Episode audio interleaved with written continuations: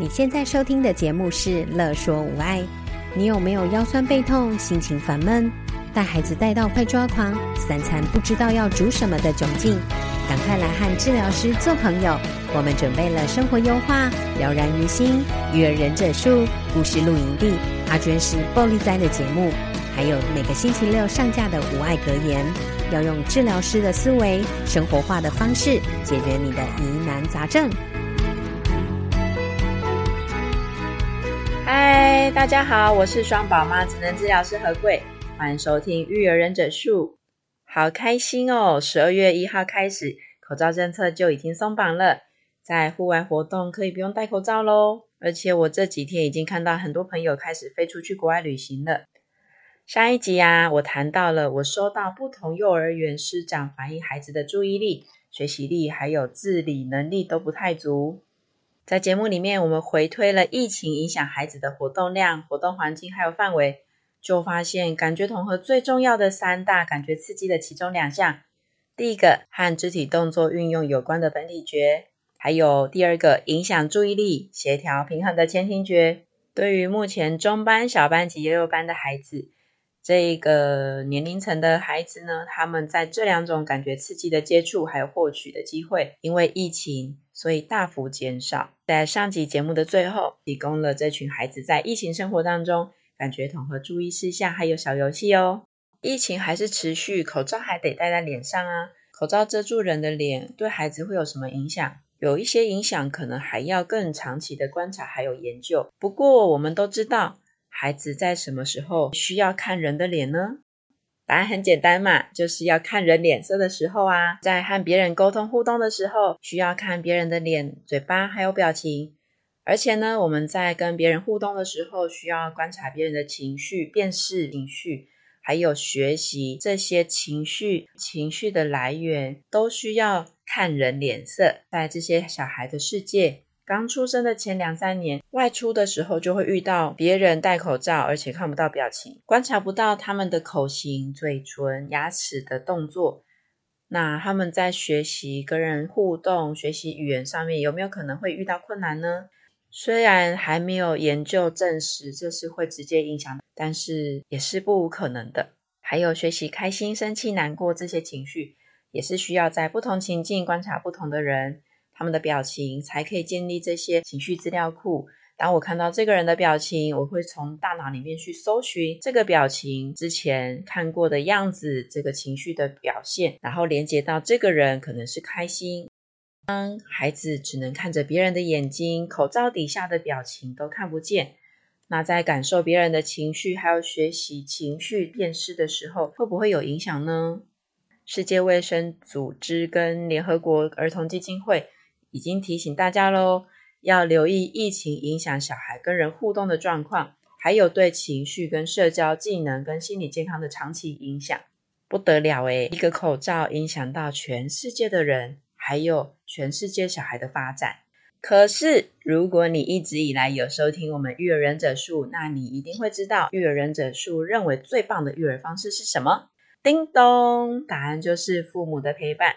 尤其在家里面不会戴口罩，孩子们最直接会观察学习的对象，绝对是来自于家人还有父母哦。戴口罩这件事情可能会对沟通互动有一些影响，不过魔鬼就藏在细节里面。如果爸爸妈妈用最棒的方式，也就是父母的陪伴，还有生活当中只要做到一点点简单的动作，就可以试试看补充这些不足哦。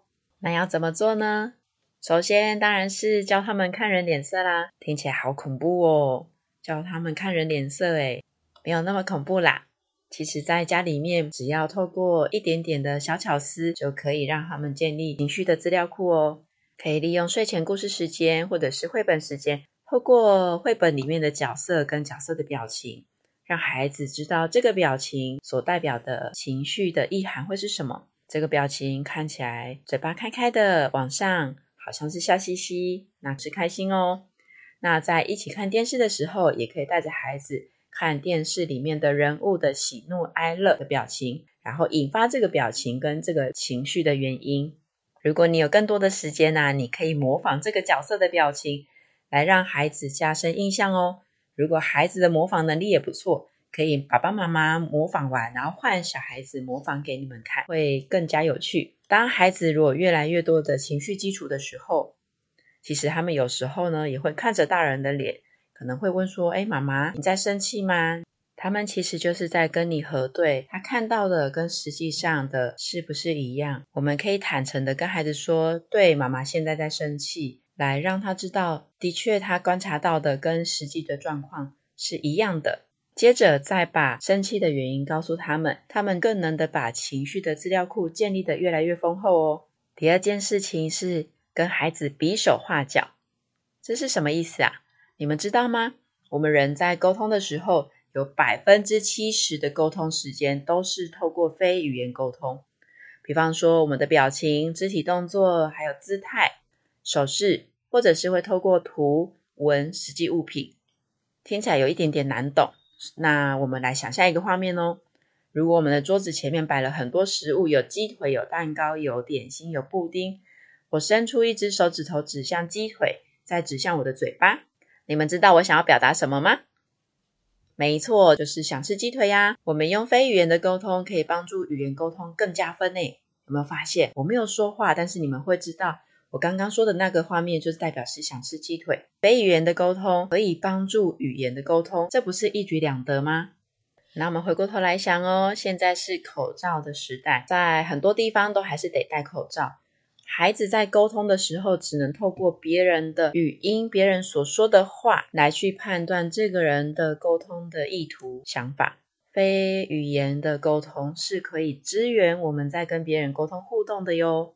所以我们在家里面，不管有戴口罩或者是没有戴口罩，在和孩子沟通的时候，适时的加入一些手势、肢体动作，或者是你的声调、表情可以夸大明显一点，让孩子在爸爸妈妈陪伴之下，建立这些沟通的方式、符号，利用更多的感官刺激，帮助孩子听懂、读懂别人，那不是很棒的事吗？而且呢，更棒的是，这些都不用额外买。或者是准备器具，只需要我们的双手双脚还有身体就可以啦。而且偷偷说，不管有没有在疫情爆发，我和我家的小孩呀、在他们八九个月开始要准备牙牙学语，一直到现在两三岁的年纪，我们都还是透过这些非口语的沟通方式，比手画脚，边说话边比手画脚，带出他们的语言能力哦。你可以想哦，当孩子边说话边比手画脚的样子。不是也蛮可爱的吗？当别人觉得他很可爱，很能跟别人沟通的时候，就更乐意跟他互动了。那不是一举多得？疫情已经是常态，戴口罩也是生活的一部分。在这个时代，生活很不容易。但是爱孩子的我们不会乐见孩子因为疫情而有发展的危机。还记得吗？魔鬼就藏在细节里。我们把这两个小技巧放到生活里面，就会有一点点不一样哦。一起来试试看吧。如果你有试试看，有任何的想法都可以分享给我们哦。那今天就到这里喽，那就下次见喽，拜拜。